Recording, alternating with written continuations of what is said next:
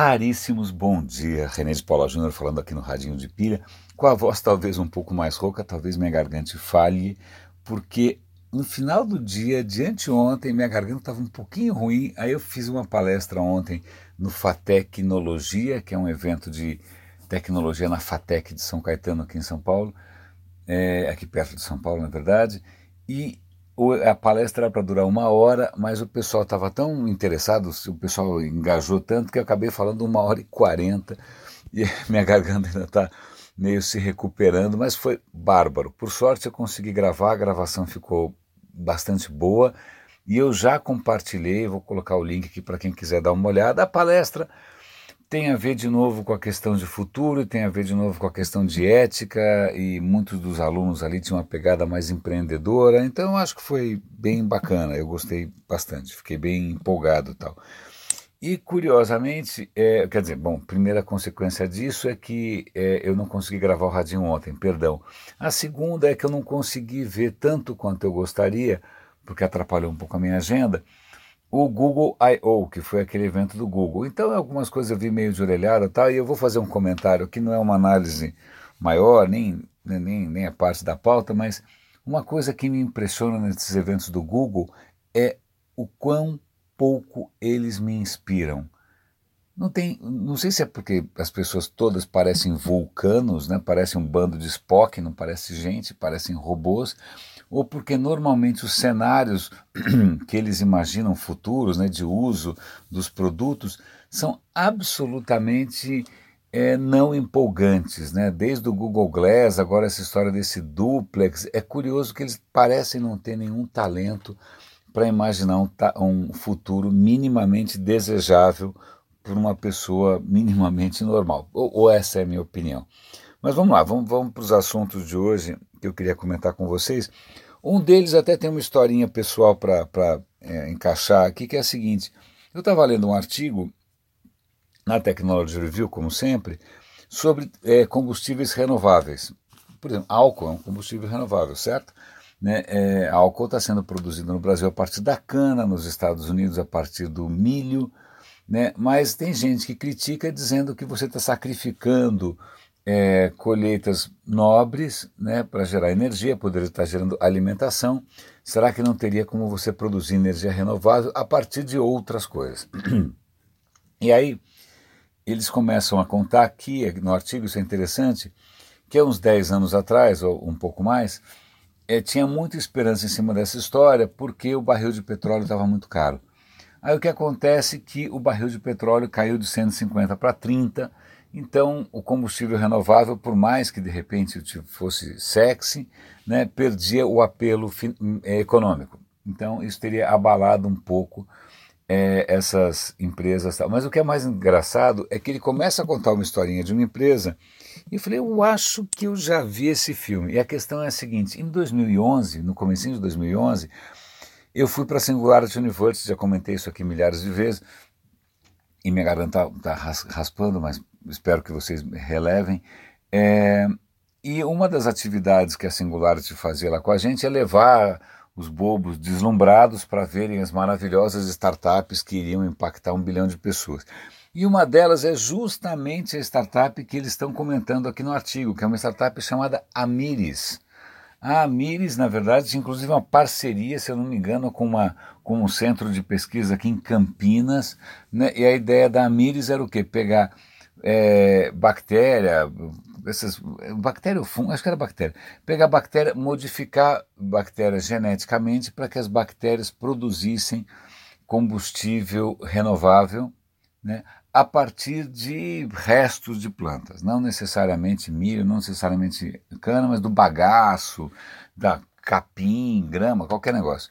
Né? E aí tem uma, anedota pessoal minha que naquela época, em 2011, eu já fiquei meio com o pé atrás, que a gente foi visitar os laboratórios, aquelas lousas cheias de, de, né, de rabiscos, aquelas coisas girando no vidrinho, um monte de gente de avental, né? Aqueles, aqueles, eu nem sei como é que chama aquele bom você, você não sabe se eles estão fazendo cerveja ou se eles estão fazendo alguma coisa que preste. É, bom, eu acabei de insinuar que cerveja não presta, mas desculpe, folks, eu sei que muita gente gosta de cerveja, mas eu realmente não, não gosto. Mas voltando para a questão, aquela coisa, ah, que bacana, vocês estão modificando geneticamente, que coisa linda, etc e tal. Aí eu perguntei para a moça, uma das meninas lá, e aí, vocês estão produzindo combustível? Falei, não, combustível não dá dinheiro, a gente está produzindo cosmético. Aí eu fiquei com aquela cara de, eu ia falar um palavrão aqui, eu falei, peraí, eu tô... não é uma das coisas promissoras, que vai estar um bilhão de pessoas, vocês estão fazendo batom? Ah, não, mas é que ingrediente para cosmético dá muito mais dinheiro. Então, naquela época eu já fiquei frustrado, agora o artigo conta uma coisa parecida que sim, os caras descobriram coisas um pouco mais lucrativas, né, cosmético, ingredientes químicos, para seja lá o que for, porque realmente a conta não fecha, os, o petróleo continua num preço barato, né, e os caras continuam enfrentando uma série de problemas. Né. É engraçado essa coisa de startup, né, os caras acham que vão mudar o mundo do dia para o outro até começar a botar a mão na massa. Até eles descobrirem que, na verdade, para você separar a celulose né, que é alguma coisa que as bactérias conseguem comer, da lignina, que é aquela parte dura da, das plantas, dá um trabalho desgraçado, consome energia, que se você não fizer isso, a bactéria, coitada, não vai conseguir comer nada. Bom, então é tudo mais complicado do que a gente imagina sempre. Então a coisa está meio mal parada, ah, não vamos perder o sonho, mas só para vocês terem um pouco mais de realismo com relação essas visões um pouco grandiloquentes, um pouco megalomaníacas de empreendedores, startups e exponenciais e singularidade, essa coisa toda. E falando nessas coisas megalomaníacas, tem um artigo também na Technology Review de uma startup lá em Harvard que ela promete é, rejuvenescer cachorros. Cachorros. Aí fala, bom, por que, que alguém vai querer rejuvenescer cachorro? Bom, a primeira questão é que é um mercado colossal. Né? E, convenhamos, isso é um comentário meu, é, as pessoas gostam mais de cachorro do que de, de outras pessoas. Então, se você conseguir é, um, uma, um, tratamento que vai fazer com que o totó não envelheça ou não morra nunca, imagina, isso vai ser um mercado extraordinário. Acho que vai ter mais gente gastando nisso do que querendo prolongar a vida da vovó. O totó vale mais do que a vovó ou que o vovô. É, ainda mais se o vovô e a vovó forem chatos. E aí, nossa, como, acho que eu estou sendo maldoso. Mas, de qualquer maneira, então os caras eles acham que eles vão conseguir prolongar a vida dos cãezinhos, isso é um negócio por si só, e o cara tem a esperança né, que isso é, leve a um tratamento para humanos e que a gente chegue aos 130 com um corpinho de 22. É, mas de novo, é lógico, isso tem que é fácil falar, né? É, deem uma olhada lá, caso vocês queiram fazer com que o cachorro viva para sempre. É, aliás, até tem uma discussão ética, teve um comitê de ética que se reuniu para discutir a respeito.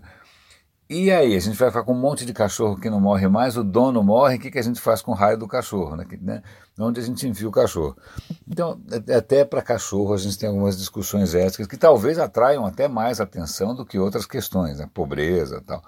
A gente é uma espécie estranha. Né, falando em espécie estranha, dois artigos aqui me chamaram a atenção. Eu comentei, acho que outro dia, é, que redes neurais, redes neurais é, é um caminho que o pessoal da, da informática e da tecnologia descobriu para tentar, inspirado na maneira como o cérebro funciona, criar novos tipos de circuito para resolver novos tipos de problema. Então, quando o Facebook reconhece uma foto, quando o Google reconhece um rosto tal, normalmente ele está usando é, inteligência artificial baseado em redes neurais. Quer dizer, são chips de computador que são criados de uma maneira que mais ou menos imita as redes neurais do cérebro, ou pelo menos o que a gente conhece, o que a gente imagina das redes neurais do cérebro. O que é muito interessante é que os dois artigos apontam uma coisa que eles evitaram a palavra, mas eu vou usar, que é a evolução convergente. Eu vou explicar, não sei se eu já comentei o que é evolução convergente. Por exemplo, olho. Né? Você tem dois olhos, tem dois olhos. Vários bichos têm olhos. Aí você fala, bom, é claro que todos os bichos têm olhos, porque eles devem ter um ancestral comum que tinha olho, né? e aí esse olho original se multiplicou em vários olhos de todos os bichos possíveis. Na verdade, não. Na verdade, olhos de uma série de animais, insetos, etc. e tal, nasceram independentemente, eles não têm nenhum parentesco. Então o olho da aranha não tem parentesco com o olho de não sei quem, o olho do polvo não tem. Acontece que, que várias na várias, é, como é que eu vou chamar, várias características ou vários órgãos na biologia, eles nasceram independentemente é, para resolver um problemas parecidos. Em alguns casos, eles acabam terminando muito parecidos, embora eles sejam completamente independentes. Por quê? Porque muitas vezes é, um determinado problema ele acaba é, é, induzindo a soluções parecidas. Ou seja, nem todos os olhos têm a mesma origem, nem, ou, tem outros, outras coisas parecidas assim. O que está acontecendo agora, nesse centro de evolução convergente, é o seguinte: eles deram para uma rede neural, justamente o DeepMind do, do Google, o Alphabet, o Java 4, todas essas coisas ligadas ao Google, eles deram para o DeepMind um problema que era achar o caminho num labirinto. Certo? Certo. E deixaram lá o DeepMind tentando achar o caminho dele. O que, que eles perceberam? Que as redes neurais criaram um padrão de organização, elas se auto-organizaram de uma maneira que parece muito com a maneira que cérebro de, de animais se organiza para o mesmo tipo de problema. É, os biólogos desconfiam, eles não têm certeza, que a nossa capacidade da gente se orientar no espaço, no espaço tridimensional, ele está ligado a um tipo específico de organização das, dos neurônios que eles estão chamando de grid cells, é, células em grade. São os neurônios se, se organizando em triângulos ou hexágonos e é uma tese, mas curiosamente a mesma organização apareceu espontaneamente nas redes neurais. Então, de novo, uma questão convergente. Né? Você vê ali é, é um, um, problema sendo resolvido de maneira completamente separada, né? de maneiras similares, tanto pela questão da rede neural, que é absolutamente artificial, é, para os cérebros de mamíferos. Então, talvez a maneira como a rede neural se organizou ajude a gente a confirmar ou entender melhor como o próprio cérebro funciona. Eu achei bastante interessante, mas eu, bom, de novo, eu sou meio nerd. E falando em nerd, é, isso é duas coisas muito interessantes, mas altamente nerds, que é o seguinte, ontem na palestra, eu, eu queria ter falado ontem uma coisa na palestra, eu esqueci. Eu espero que eu inclua isso na próxima, que a minha próxima palestra acho que vai ser eu vou ter uma palestra em Porto Alegre, na PUC do Rio Grande do Sul é que é a seguinte, que é o quanto é maravilhoso que a ciência adore errar, né? Adore quando ela adora quando ela está errada, né? Porque quando ela está errada ou quando acontece alguma coisa inesperada, isso é sinal de que tem um novo caminho a ser explorado. Isso é o contrário de muitas ciências humanas ou da ideologia que detesta surpresinha. Ninguém gosta de surpresinha. Surpresinha, ontem mesmo na palestra, um dos, uma das perguntas era fortemente ideológica e se percebia que a pessoa estava presa numa maneira de pensar de 100 anos atrás e se recusando a enxergar as evidências. Né? Então tem um monte de erros e a pessoa assim, não quer perceber que está dando certo. Então, nessa hora, ciência é realmente invejável, né? é mais legal do que ideologia. Mas a questão é a seguinte: existe é, em física quântica uma equação, é o modelo padrão. É uma equação cabeluda, horrorosa, enorme, uma coisa feia pra caramba.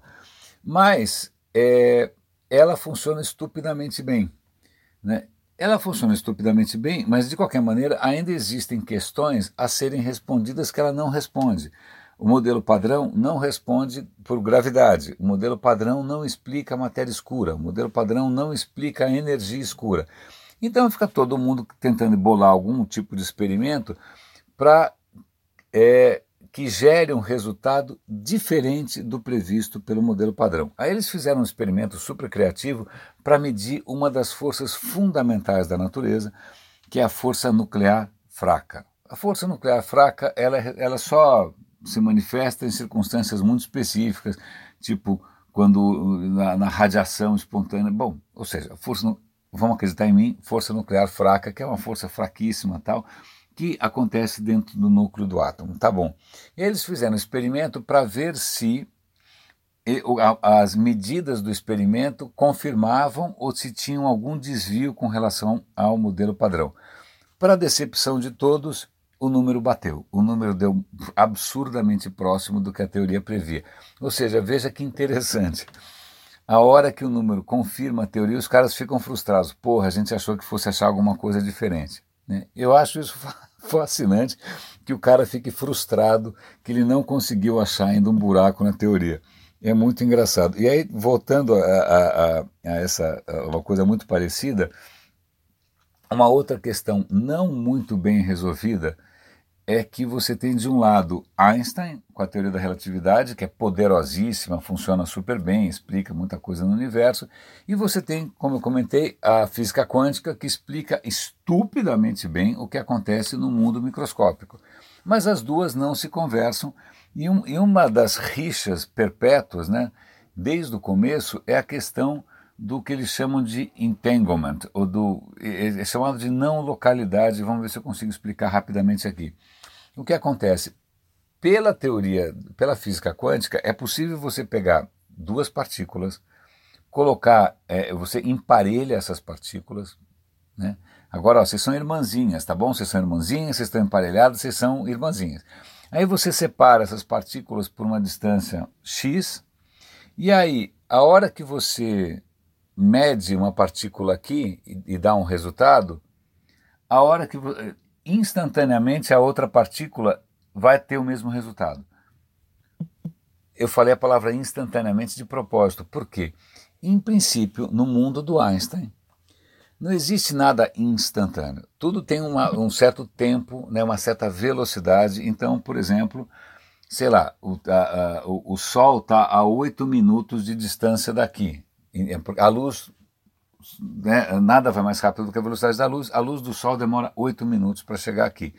Então, se eu quiser fazer qualquer, eh, alterar alguma coisa no Sol, mandar uma mensagem, né, mandar um programa de televisão, não tem como mandar instantaneamente, vai demorar no mínimo oito minutos. Então tudo no universo está sujeito a esse limite de velocidade. Então não existe nada instantâneo, exceto o emparelhamento quântico, esse entanglement quântico. Nesse entanglement quântico, ele viola esse princípio do Einstein, dizendo que é possível sim que essas, essas partículas irmãzinhas aí se comuniquem a uma velocidade instantânea, não tem tempo envolvido. E o Einstein achava que isso era um troço fantasmagórico, é uma briga que existe até hoje. Tá? E desde então vem sendo feitos inúmeros experimentos para tentar mostrar quem estava certo, se é o Einstein ou se é a física quântica, mais especificamente um físico chamado Niels Bohr. Então, vários experimentos tal, e até agora todos os experimentos têm comprovado que, que Einstein estava errado, é possível sim que esse emparelhamento quântico funcione. Por enquanto está funcionando super bem, né? mas mesmo assim os experimentos ainda davam brecha a possibilidades meio remotas. Ah, é a gente que está influenciando, na hora que você faz o experimento você está influenciando. Então a questão é como é que a gente tira essa possibilidade de que o observador esteja, ou o cientista esteja influenciando os resultados. E aí vem a parte interessante. Eles criaram, ok, vamos gamificar e vamos fazer crowdsourcing dessa história. Eles criaram um gamezinho de computador, de celular, em que 100 mil pessoas participaram, em que você ficava jogando contra a máquina, gerando números aleatórios, a máquina tinha que adivinhar. Bom, em suma, nesse joguinho que várias pessoas participaram, esse joguinho que mexia com a questão do aleatório, não aleatório e tal, gerou 90 bilhões de números aleatórios, certo? Pô, você fala, pô, isso é aleatório pra caramba, porque são 100 mil pessoas que não estão envolvidas diretamente nisso, está cada uma num lugar. Puta, que, que mais que você quer em termos de aleatoriedade, né? E aí eles usaram essa aleatoriedade, esses números todos, para fazer o experimento é, do entanglement. Né? Então eles fizeram o experimento do entanglement usando como critério esses números aleatórios, para dizer, olha, veja só, a gente não está influenciando em nada. Quem está decidindo como esse experimento é feito é esse resultado aleatório de 100 mil pessoas trabalhando de forma aleatória. Adivinha o que aconteceu? Novamente a questão da, da, física quântica foi confirmada. Deve ter ainda uma brecha ou outra para ser confirmada, mas o coitado do Einstein, por enquanto, está apanhando. Só para informar, essa questão é chamada de não localidade. E é curioso porque eu já vi essa questão de não localidade até ser usada em coisas meio esotéricas, meio místicas, mas a questão é a seguinte, tá? e isso é relativamente importante. Né? Lá atrás, um, um matemático, um gênio chamado Laplace, século XVIII, ele veio com a seguinte colocação: qualquer coisa no universo se explica pelo que aconteceu imediatamente antes. O que, que ele está querendo dizer é tudo no universo é causal, nada no universo é, foi Deus que quis, ou deuses que quiseram, ou vem de algum outro lugar, não tem milagre. Tudo é explicado pelo que vem antes. Né? E o que vai acontecer depois também é explicado pelo que está acontecendo agora. Então, essa noção de causalidade é muito importante. Mas aí o que acontece? Ok, vamos imaginar que tudo seja causal, que a gente consiga entender tudo o que acontece e tal. Mas aí vem o Einstein e coloca: olha, só que isso tem um limite que é o seguinte: é, as causas têm que ser próximas, porque uma, uma causa que foi muito distante é, vai demorar a velocidade da luz aí. Então você não consegue ter uma causa instantânea é, se está tudo longe. Então é a questão da localidade. Então a questão de que só as coisas que estão próximas conseguem fazer alguma, algum efeito no tempo hábil. O que a não localidade diz é o seguinte: não, graças ao emparelhamento quântico, ao entanglement quântico, é possível sim você violar essa condição ou essa restrição da velocidade da luz e da localidade. Então, desculpa, eu me aprofundei num tema bizarro, mas depois que eu ouvi isso da minha fisioterapeuta, preocupada com a questão quântica da não localidade, eu acho que esse assunto está ultrapassando um pouco as, as, né, a tribuzinha aí de quem se interessa por, por física. Tem mais alguma coisa? Meus caros, é, é isso que eu acho que eu tinha para comentar com vocês. Foi um pouco mais nerd, um pouco mais nerd do que o normal, o radinho de hoje. É, eu agradeço aí, espero que vocês consigam assistir pelo menos uma parte da palestra. A parte final das perguntas foi a mais interessante. Eu me expus bastante, mas eu me exponho sempre. Né? Espero que valha a pena. Raríssimos, René de Paula Júnior falando aqui no Radinho de Pilha. Um grande abraço e até amanhã.